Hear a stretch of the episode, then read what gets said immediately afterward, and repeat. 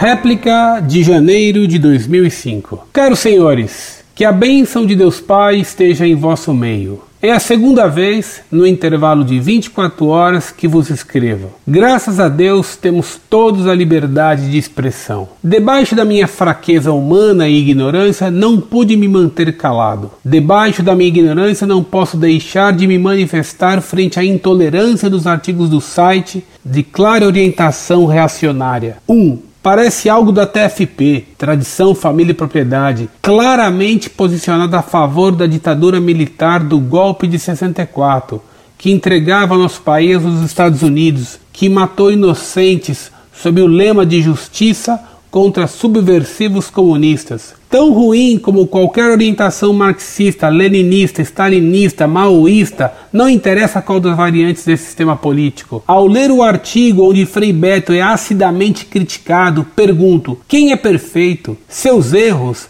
dada a influência de diversas variantes, as quais se influenciam mutuamente, devem ser questão de julgamento puramente humano, lógica humana? 2. Ao ler seu artigo e outros sobre RCC, por exemplo, me vem à mente questionamentos primários. E quem não é católico? Ou e quem não era católico 1500 anos atrás? Ou e os índios? Ou e os negros animistas da África que vivem em regime tribal e nunca tiveram contato com nossa doutrina? Ou e os homens como Gandhi, que sem ser cristão abraçou e seguiu Cristo muito mais que muitos católicos? Ou o que Jesus pregou? Regras ou amor ao próximo? O perdão ou a condenação? Por fim, me pergunto também: e meu pai? Meu pai é presbiteriano, não vai se salvar por mais que eu interceda por ele? 3. Os padres cantores. E o que os senhores, ao que pude entender, são tradicionalistas, fizeram para descer o degrau do altar e se colocar junto com os fiéis? Padres da RCC fazem isso, falam o que o povo entende e os trazem para a verdadeira fé. Sinto muito, mas me cansei de missas e homilias vazias. Os tempos passam, a essência da palavra de Deus nunca mudará, mas é preciso sempre adequar o meio de passá-la. Deveria haver mais diálogo, amor e consideração pelo que a RCC vem fazendo. Por fim, os senhores a atacam destacando seu início protestante gnóstico. O Papa João Paulo II abençoou. Sinto muito não poder citar quando isso ocorreu. 4. Gostaria de deixar claro que procuro ler muito a respeito de todas as religiões. Repudio gnosticismo, espiritismo, budismo, humanismo, teosofia, antroposofia, etc.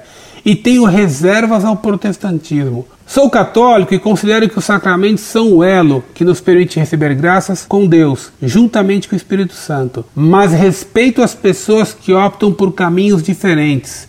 Não posso julgá-las mas posso pedir a Deus a graça de sua conversão. Que a paz de nosso Senhor Jesus Cristo esteja convosco. Prezado Senhor, louvado seja nosso Senhor Jesus Cristo. Há pouco respondi uma carta sua tratando da questão do direito e do dever de fazer julgamentos com reto juízo sobre os outros. Mostrei-lhe que o Senhor mesmo, ao condenar fazer julgamentos, nos julgava.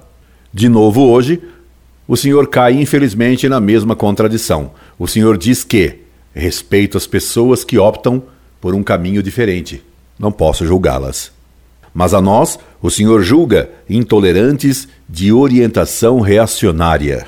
O senhor não vê que no próprio ato de se afirmar tolerante, o senhor age como intolerante contra nós, que optamos por um caminho diferente do seu?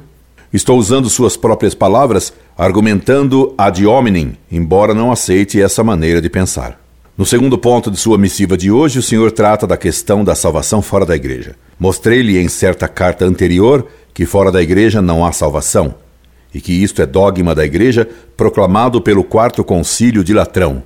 O senhor vem então com o sediço argumento de um índio que vivesse no Brasil antes da descoberta? Pergunta como argumento. Então esse índio não podia se salvar? Podia se salvar sim, meu caro senhor. Esse índio se salvaria, diz a doutrina católica, se obedecesse toda a lei natural, lei que Deus colocou no coração de cada homem.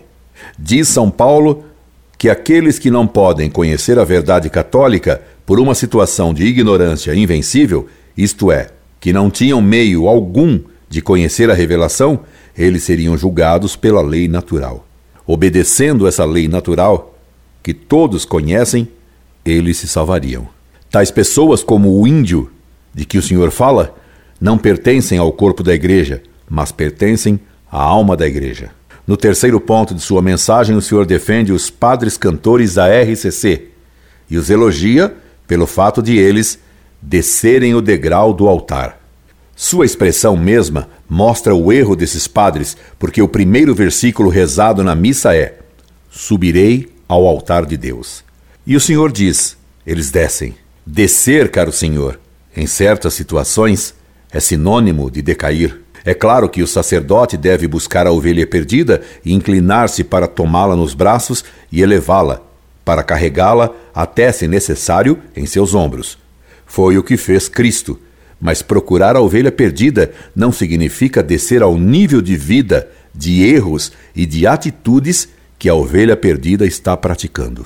Pelo contrário, o dever do padre é converter a ovelha e salvá-la. Não creio que será preciso tratar do nível intelectual baixo das canções desses padres cantores. Ainda outro dia, indo a uma copiadora, o rádio estava ligado e nele se cantava, era melhor dizer, se berrava, uma canção ridícula e sensual que me escandalizou, porque nela se falava do nome de Jesus e se gritava Aleluia no mais baixo espírito protestante. Informaram-me então que aquela profanação do nome de Deus era do padre Marcelo Rossi.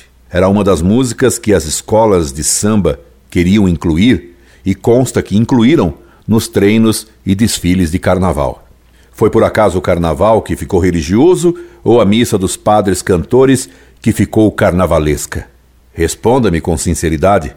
O senhor acha que o carnaval virou católico? Não creio que o senhor, que me parece pessoa séria, vá aderir aos desfiles de carnaval quando o cordão estiver sambando uma canção do padre Marcelo Rossi de tão triste fama. Aliás, Frei Beto recentemente atacou em artigo os padres cantores. Se até Frei Beto condena esses padres, como o senhor pode defender Beto e Rossi ao mesmo tempo? Pelo menos escolha.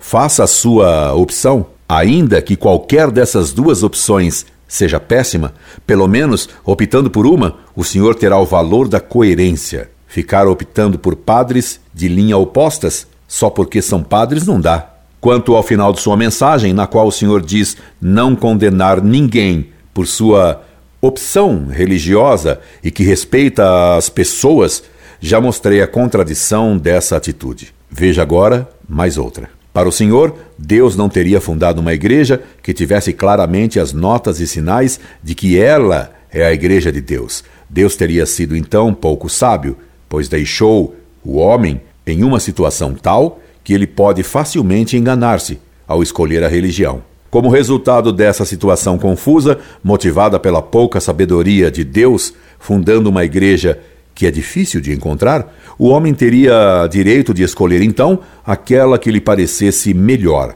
Por isso, dever-se-ia respeitar a opção de cada um. Cada homem escolhe a religião que quiser. Meu caro Senhor, essa maneira de raciocinar blasfema contra Deus. Ele é infinitamente sábio e fundou a igreja verdadeira com sinais claríssimos de sua veracidade.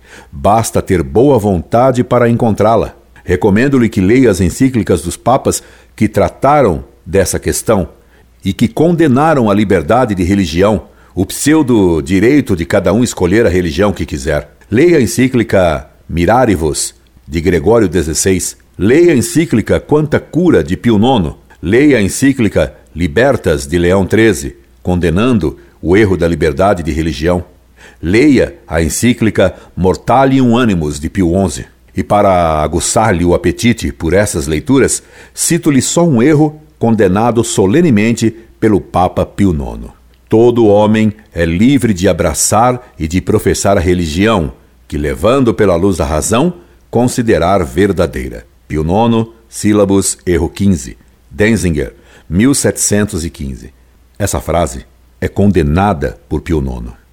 Portanto, o que o senhor defende não é o que a Igreja Católica sempre ensinou dogmaticamente. Quando se avisa um herege de que ele está em erro e que sua religião falsa não lhe pode dar a salvação, está se praticando um ato de amor, de caridade, tal como o médico que avisa seu paciente de que ele está com câncer e deve ser operado se quiser continuar vivo. Esconder o câncer é que é a maldade. Manter o herege em sua ilusão não é respeitá-lo, mas querer-lhe mal. Fui professor 40 anos e sempre respeitei e amei meus alunos. Nem por isso respeitava os erros que eles cometiam nas provas. Riscava com um X e dava zero quando erravam tudo. E ensinava o certo. Ensinava a verdade.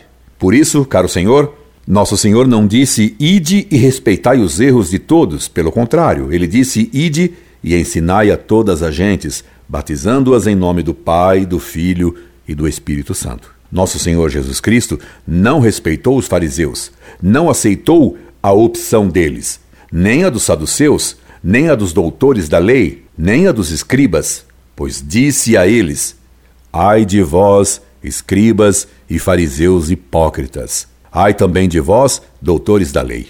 E chamou-os de raça de víboras e de sepulcros caiados. O senhor já leu os evangelhos, não leu?